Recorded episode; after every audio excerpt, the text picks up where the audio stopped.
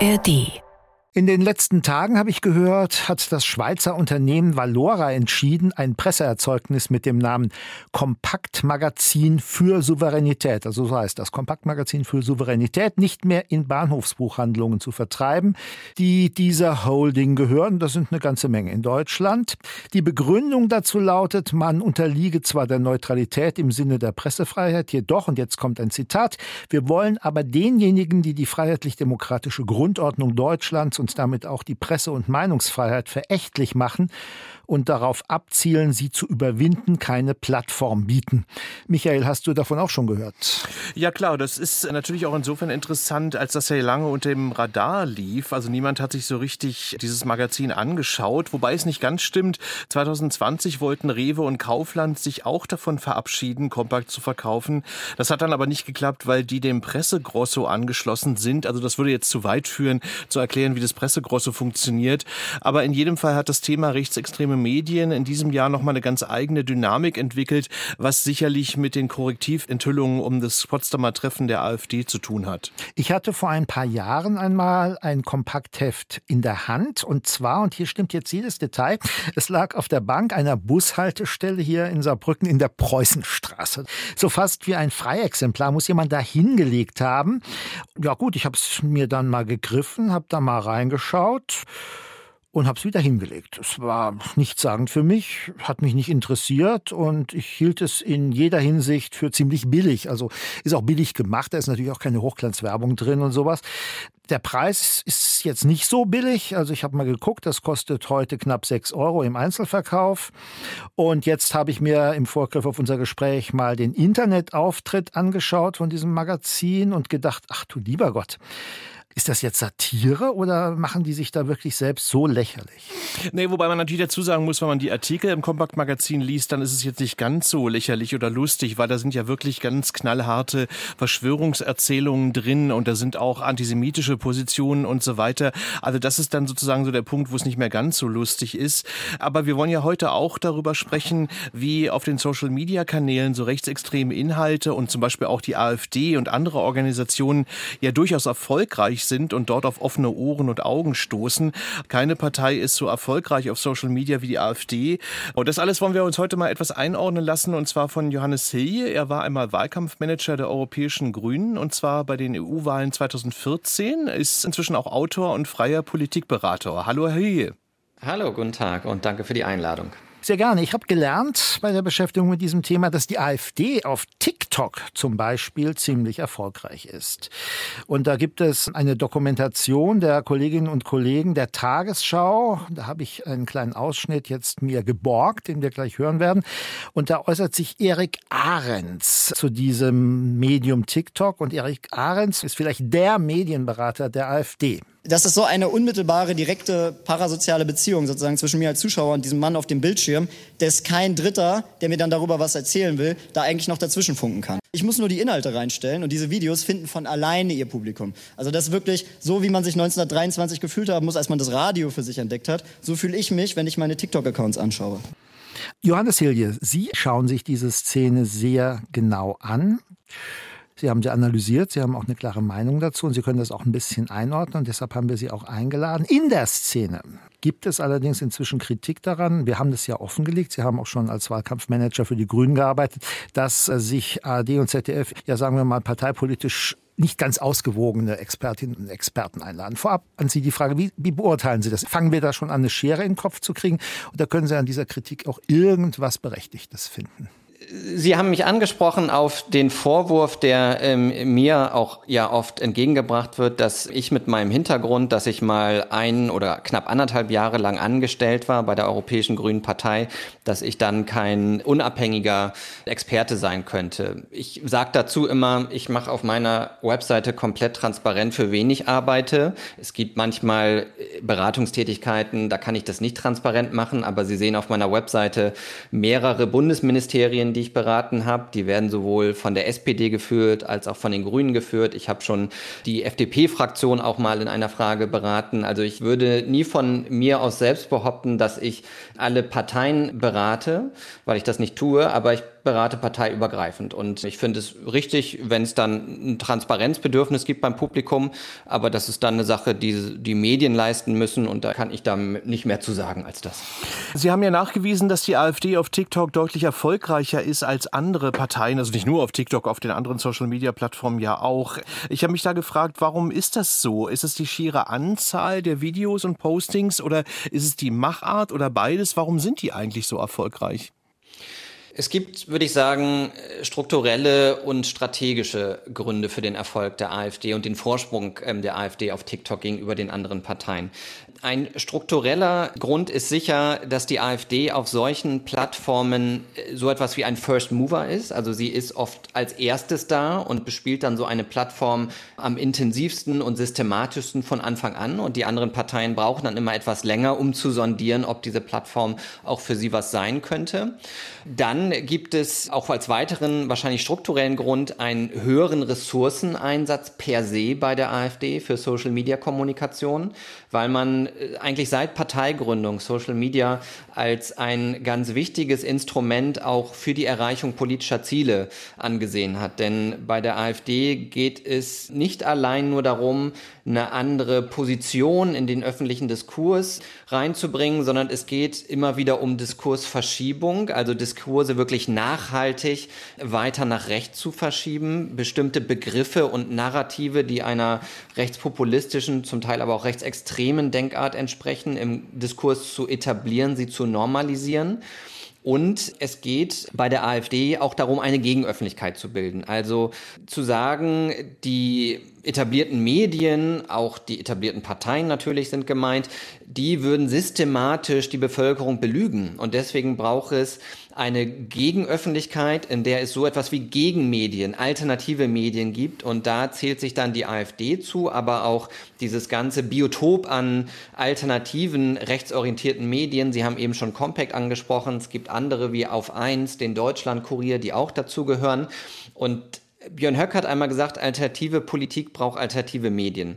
Und unter sozusagen dieser Zielformulierung ist all das zu verstehen, das, was die AfD systematisch in Social Media macht, aber auch das, was alternative Medien wie Compact machen, in gedruckter Form, aber ja eben auch online.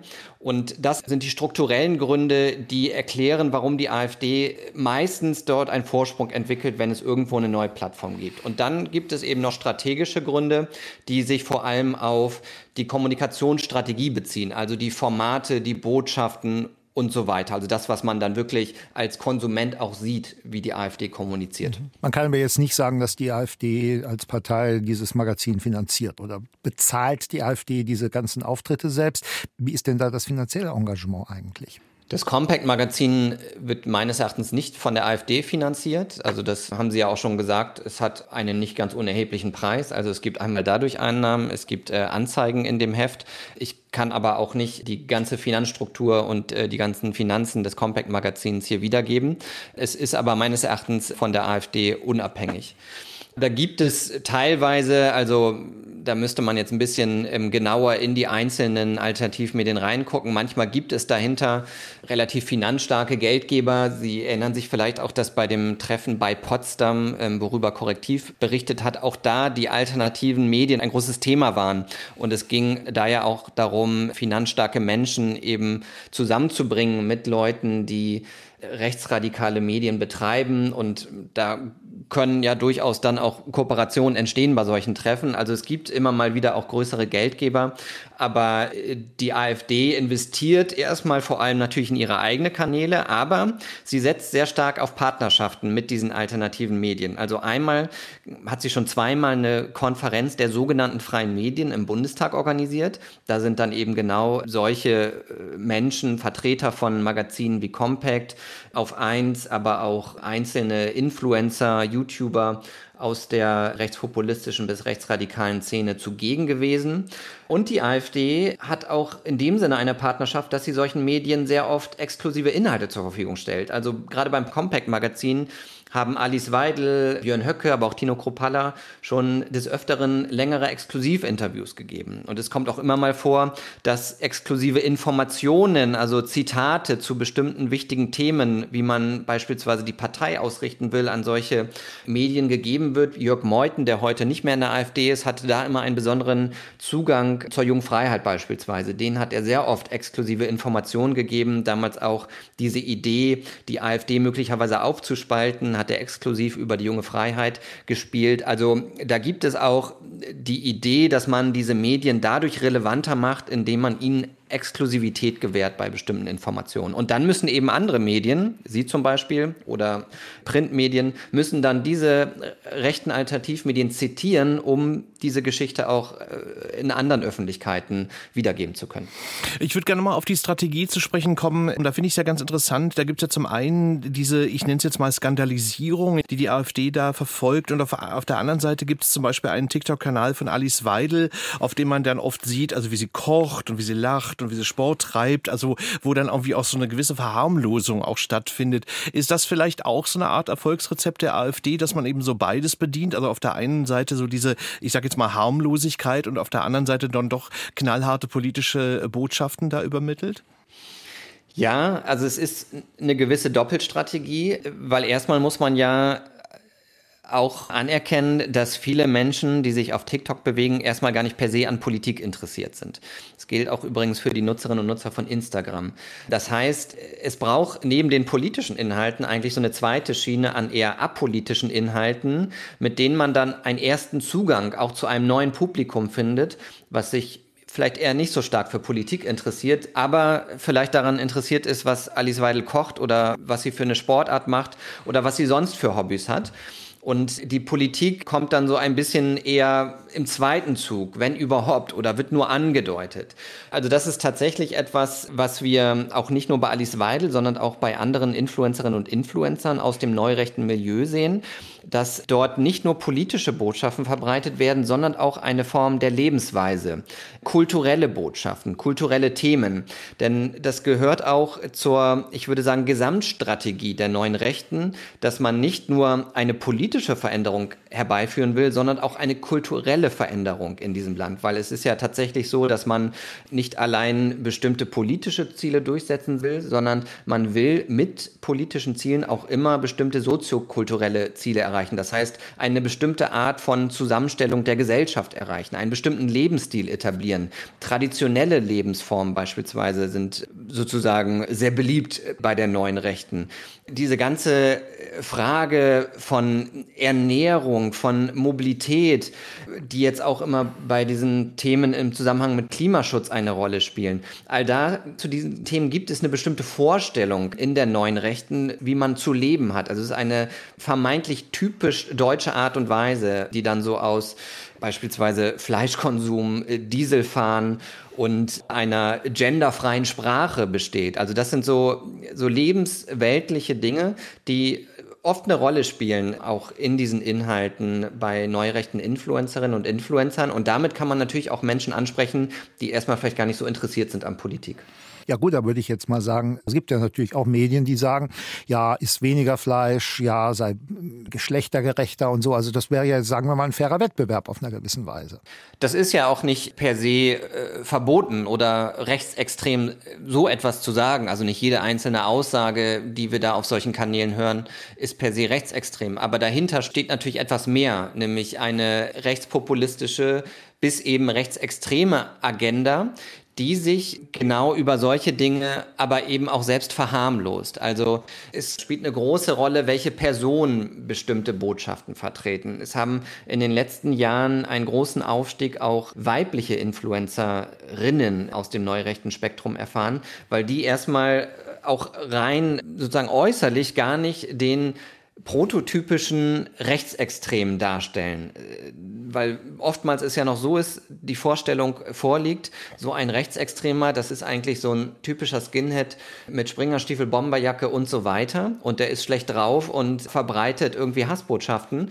Aber diese neurechte Influencer-Kommunikation, die läuft ganz anders. Die ist weiblicher, die ist freundlicher, die ist modern. Also man gibt sich sogar hip in der Kommunikation, auch in seinem Modestil, in seiner Ästhetik zum Teil. Und die versucht eigentlich schon fast so etwas Avantgardistisches zum Teil auch zu verkörpern in der eigenen Stilistik und Ästhetik. Aber man muss natürlich immer gucken, was ist tatsächlich für eine politische Agenda dahinter. Und solche Influencerinnen und Influencer haben oftmals und viele von ihnen auch eine Nähe zur identitären Bewegung. Und bei der wissen wir beispielsweise auch durch die Berichte des Verfassungsschutzes und auch durch die Forschung von Rechtsextremismus-Experten und Wissenschaftlerinnen und Wissenschaftlern, dass das eine rechtsextreme Bewegung ist, die aber oftmals eben im ersten Schritt nicht ihre rechtsextreme Agenda den Menschen vorliegt, sondern über kulturelle Themen, über Themen der Lebensweise, des Lebensstils auf die Menschen zugeht, um so eine Anschlussfähigkeit an ein Milieu der Mitte zu erreichen. Darum geht es letztendlich. Ja, ich fand ganz spannend, in dieser Woche gab es doch einen Artikel oder letzte Woche im Magazin Stern, wo eine Mutter beschrieb, wie äh, völlig erstaunt sie war, dass ihr Sohn, der also ansonsten vernünftig und auch fleißig in der Schule ist und so weiter, auf einmal so AfD-Parolen nachplappert und sie machte sich dann auf die Suche, woher das kommt. Das ist ja ganz spannend, also dass man auf einmal dann so entdeckt, dass diese Anschlussfähigkeit da gegeben ist, aber das hat halt auch was mit dieser Harmlosigkeit zu tun, die ich vorhin erwähnte, ne? Also dass das halt heute oder was Sie gerade auch erwähnt haben, ganz anders daherkommt, als man auf, zu früheren Zeiten. Ja, und es ist tatsächlich auch sozusagen eine thematische Schiene oftmals in der Ansprache junger Menschen, die funktioniert. Es gibt ja durchaus auch den Befund, dass es durch die Corona-Politik gerade auch einen gewissen Verdruss bei jungen Menschen gerade gibt hinsichtlich der politischen Eliten, weil man sich da nicht gesehen gefühlt hat, nicht wahrgenommen gefühlt hat, übergangen gefühlt hat in der Corona-Politik. Also beispielsweise die Schließung der Schulen, auch das dysfunktionale Homeschooling dann in vielen Einrichtungen die Jugend hat da wirklich, glaube ich, zum Teil ähm, schwer gelitten in dieser Zeit und macht dafür die Regierungen, sei es auf Landes- oder auf Bundesebene, auch zu Recht für verantwortlich. Und das ist etwas, was jetzt gezielt auch ausgenutzt wird, kann man sehr gut beobachten in den Botschaften der AfD, aber eben auch anderer neurechter Accounts, dass dieser Unmut über politische Eliten im Grunde jetzt genutzt wird bei jungen Menschen, um dort andere Themen draufzusetzen. Das kann Thema äh, der Klimapolitik sein, kann auch Thema Inflation sein, kann Thema Migration sein, das Kernthema natürlich dieser Szene. Aber wir sehen oft, dass erstmal versucht wird, so eine sozusagen eine gemeinsame Ebene hergestellt zu werden mit den jungen Menschen. Sei es über so ein Gefühl, ja, wir wurden nicht wahrgenommen in der Corona-Politik oder sei es auch über andere sozusagen Phasen von jungen Menschen. Es gibt dieses Video von Maximilian Krah, Spitzenkandidat der AfD zur Europawahl, der junge Männer anspricht und sagt, äh, wenn ihr keine Freundin habt, dann äh, guckt keine Pornos, seid rechts, echte Männer sind rechts, geht an die frische Luft, seid nicht grün. Also verbindet dann äh, auf einmal in seiner Ansprache junger Männer, kommt er sozusagen vom Single-Leben und dem Mangel an einer Freundin mancher junger Männer, kommt er dann dorthin, dass er sagt, aber wenn ihr rechts seid und wenn ihr nicht grün seid, dann habt ihr bessere Chancen bei Frauen. Das ist eigentlich ein sehr interessantes Video um diese Strategie. Ich fange erstmal bei einem Thema an, wo ich äh, junge Menschen auf einer persönlichen Ebene begegne, sie vielleicht in ihren Ängsten, in ihrer Verunsicherung, in ihren Sorgen anspreche und ernst nehme und ziehe das Ganze dann auf eine politische Ebene. Da ist dieses Video von Maximilian Krah, würde ich sagen, prototypisch für. Michael habe ich es zu verdanken, dass ich diesen, den er eben angesprochen hat, Podcast kennenlernen durfte. Ich mache jetzt nicht zu viel Werbung dafür. Was mir aber aufgefallen ist, A, was die so erzählen, ja, das kann man sich anhören, man kann es auch lassen, aber ist, als 14-Jähriger würde ich mir das nicht antun, definitiv nicht. Und B, einer der beiden Hosts hat erkennbaren Migrationshintergrund. Ich würde sagen, dass das jetzt nicht unbedingt ein Massenphänomen ist, aber es gibt einzelne Influencer, es gibt auch ähm, Rapper, wo es einen Migrationshintergrund gibt, die sich aber ähm, für die AfD auch positionieren. Und ich würde sagen, dass es durchaus ein Interesse gibt in der Szene, solche Menschen, ich sag mal, vorweisen zu können, um diesem Vorwurf entgegenzutreten, sie seien migrationsfeindlich. Das hat vor allem jetzt nach diesen Enthüllungen von Korrektiv über dieses Treffen bei Potsdam auch nochmal zugenommen. Also auch der schon angesprochene Maximilian Krah, dem war das sehr, sehr wichtig, nach dieser Recherche von Korrektiv, auch über TikTok im Übrigen, klarzumachen, er heißt Migranten willkommen, Menschen mit Migrationshintergrund wenn sie ihn denn wählen würden. Er sagt da direkt in die Kamera, ihr sollt mich wählen. Deswegen ist mir egal, ob ihr Migrationshintergrund habt oder nicht. Es geht darum, dass ihr die richtige Einstellung habt. Und wenn ihr die richtige politische Einstellung habt, dann dürft ihr auch hier bleiben. Also auch das ist natürlich ein Bruch letztendlich von unseren demokratischen Werten, wo es nicht eben auf die politische Gesinnung per se ankommt, ob Menschen hier willkommen sind oder nicht. Zumindest ist das so, wenn wir uns über ein demokratisches Spektrum unterhalten, dann ist da natürlich ein Pluralismus angelegt in unserer freiheitlich-demokratischen Grundordnung und Gesellschaft. Aber er hat das da auch so ein bisschen versucht, ähm, gerade zu rücken, weil natürlich sind solche Leute für die AfD, Sie haben gerade ähm, die Menschen, die auch Podcasts machen, ich würde noch ergänzen, die Leute, die mit Migrationshintergrund Rap-Musik machen und sich aber auch für die Partei positionieren, das sind im Grunde wichtige ich sage jetzt mal despektierlich Feigenblätter, um diesem Vorwurf der Migrationsfeindlichkeit dann mit so einer Person als Gegenbeispiel entgegenzuwirken. Ja, ich fand das sehr spannend. Ich danke Ihnen recht herzlich dafür. Sehr gerne. Medien, Cross und Quer, der Podcast.